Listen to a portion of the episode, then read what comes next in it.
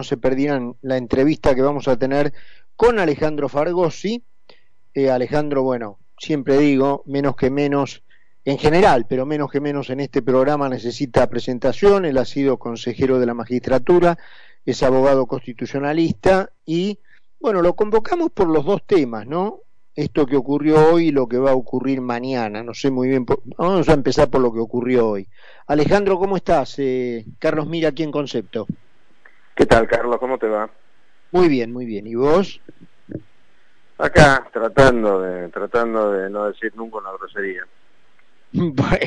me parece muy bien. Nunca hay que dejar de ser caballero. Yo a veces, este, yo a veces me, cruzo ese límite.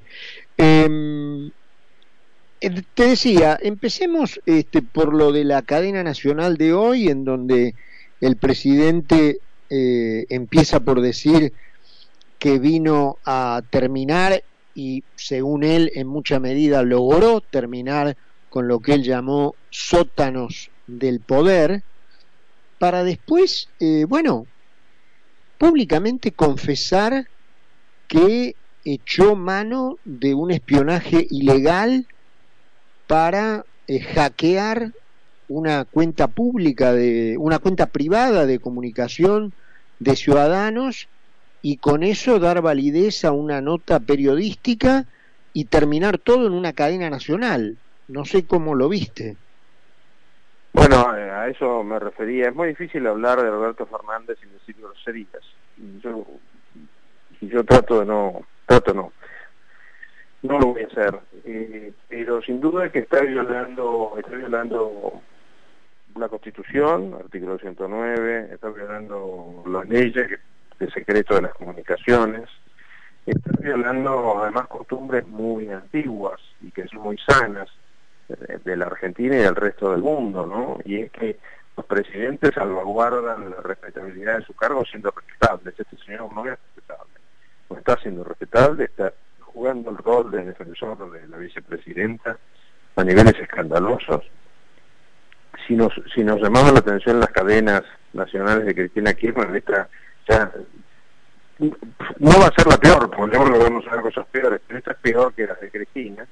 Y todo lo hace para cumplir con el mandato que no es el de la gente que lo votó, sino de la persona que lo nombró, porque este señor ha sido nombrado. No nos olvidemos que nunca en su vida fue elegido para nada. Creo que no ganaría una elección ni en un consorcio. Y sin embargo es el presidente de la nación.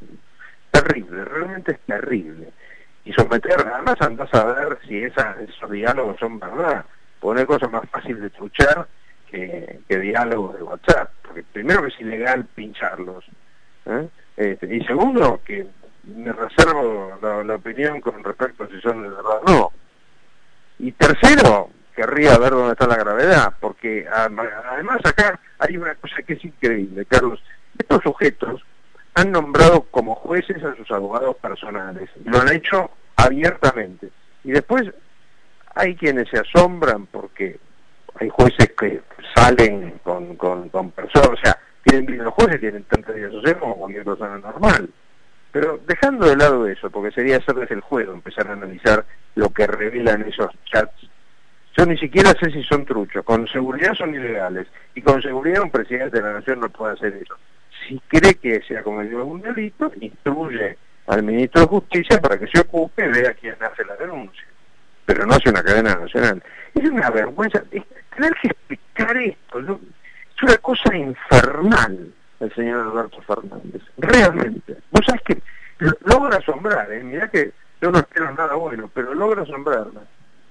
De todos modos, y para ya dar por concluido este eh, brulote, digamos, este exabrupto, eh, en el peor de los casos, esto es lo que se conoce como fruto del árbol prohibido. Exactamente, exactamente. Eh, vale la pena explicarlo para tu audiencia.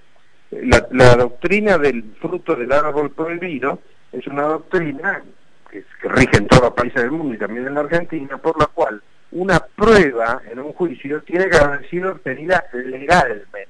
Ejemplo, el ejemplo más brutal es una prueba obtenida por medio de torturas no son válidas las pruebas obtenidas por medio de torturas.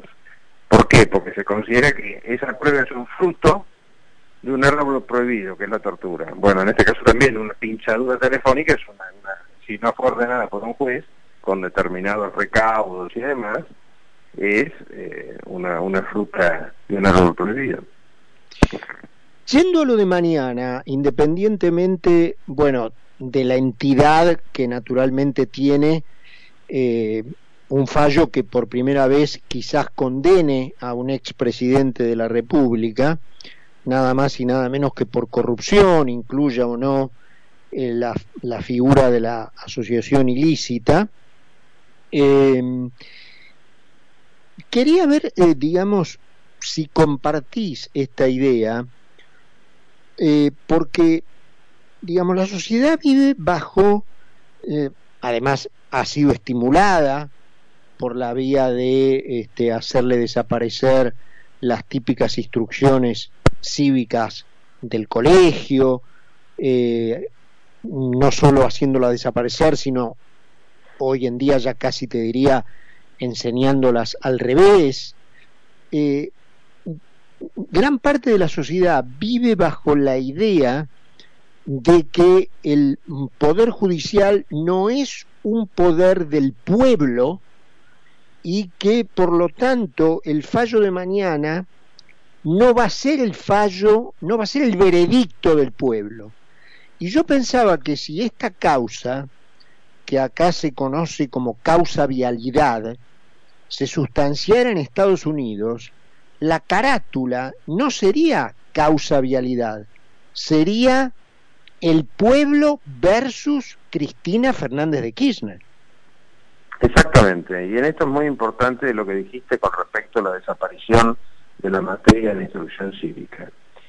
Todos los gobernantes en nuestro sistema constitucional y prácticamente en todo el mundo civilizado, ¿eh? por supuesto no en, no en los países que aman los kirchneristas, no en China, Venezuela, Rusia y demás, pero todos los gobernantes representan al pueblo y llegan a ese cargo, porque sería imposible que 44 millones de personas estén ejerciendo eh, el poder legislativo, el ejecutivo o el judicial, y llegan a ese cargo a través de mecanismos que en definitiva tienen participación del pueblo. En el caso de los jueces, ¿dónde participa el pueblo? Bueno, primero que hay pueblo en los abogados y académicos que integran el Consejo que hacen la preselección, digamos así. Segundo, que hay pueblo en el presidente que selecciona uno de los candidatos de los tres que le manda el Consejo. Y tercero, que hay pueblo en los senadores que convalidan o no la propuesta del presidente. Con lo cual, en todo caso, no habrá una elección directa, pero sí hay una elección indirecta.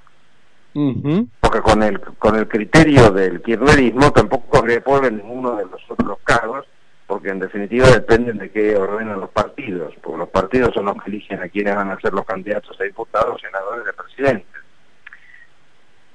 Es imprescindible reponer la materia de instrucción cívica en el colegio secundario y es imprescindible ganarle por aplastamiento al kirchnerismo el año que viene. Nuestro país está hecho girones y no te cuento cómo vamos a llegar a mediados del año que viene. Esto va a ser apoteóticamente malo.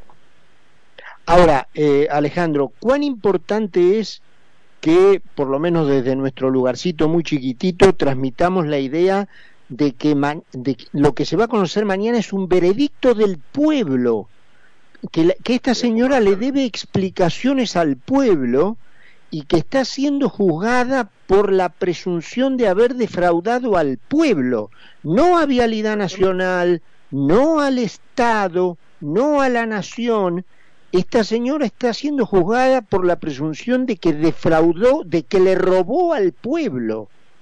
Sí, estoy totalmente de acuerdo con vos, es básico.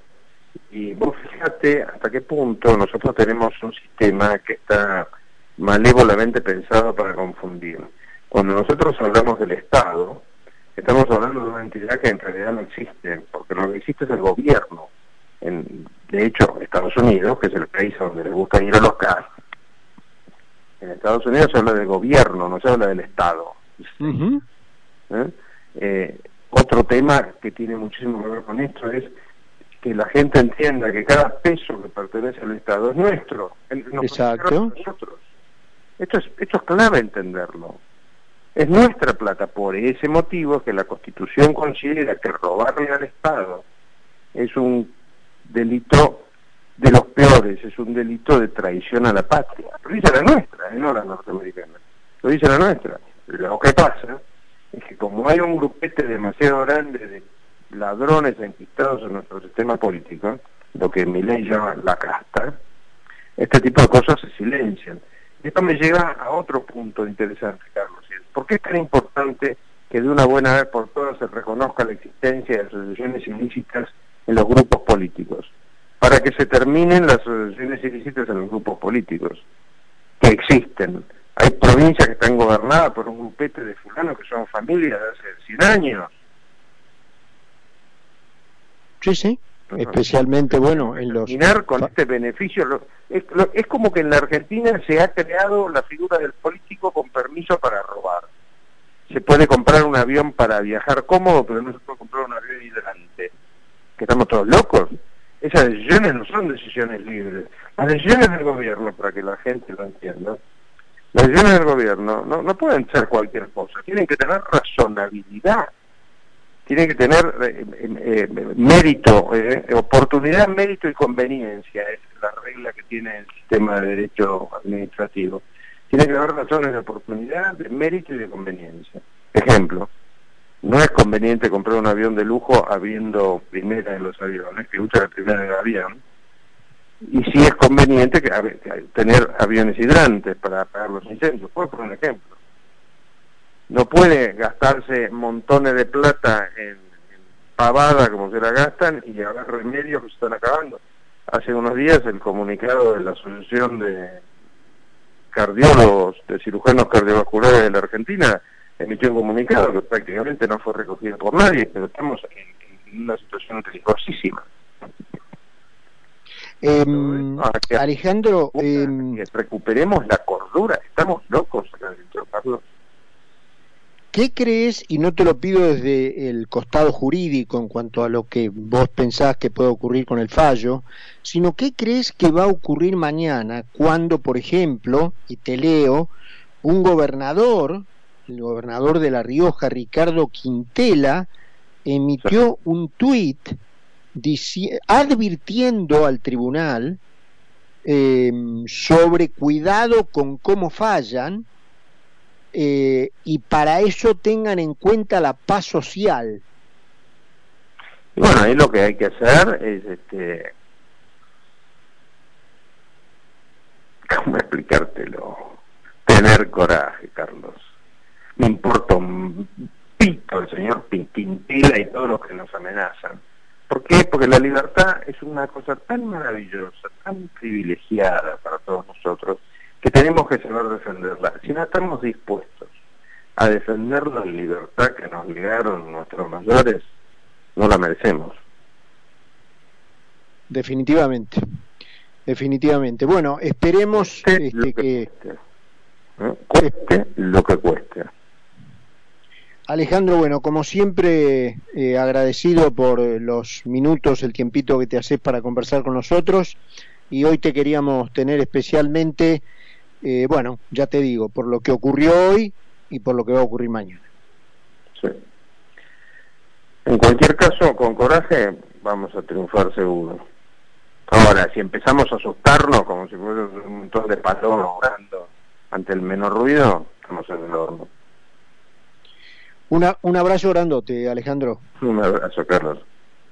Alejandro Fargosi, ex consejero de la magistratura eh, refiriéndose a los dos temas. Ya hay muchísimas eh, cuestiones que están advirtiendo para el día de mañana, desde Delía hasta Grabois, movimientos sociales, eh, algunos que van a cortar directamente de las 10 de la mañana prácticamente la ciudad en dos, viniendo desde Liniers de contramano por la avenida Rivadavia hacia eh, Comodoro Pi, imagínense lo que puede llegar a resultar eso en Buenos Aires mañana. Em, en fin, em, como decía Alejandro recién, eh, el derecho debe ser más fuerte que la fuerza bruta.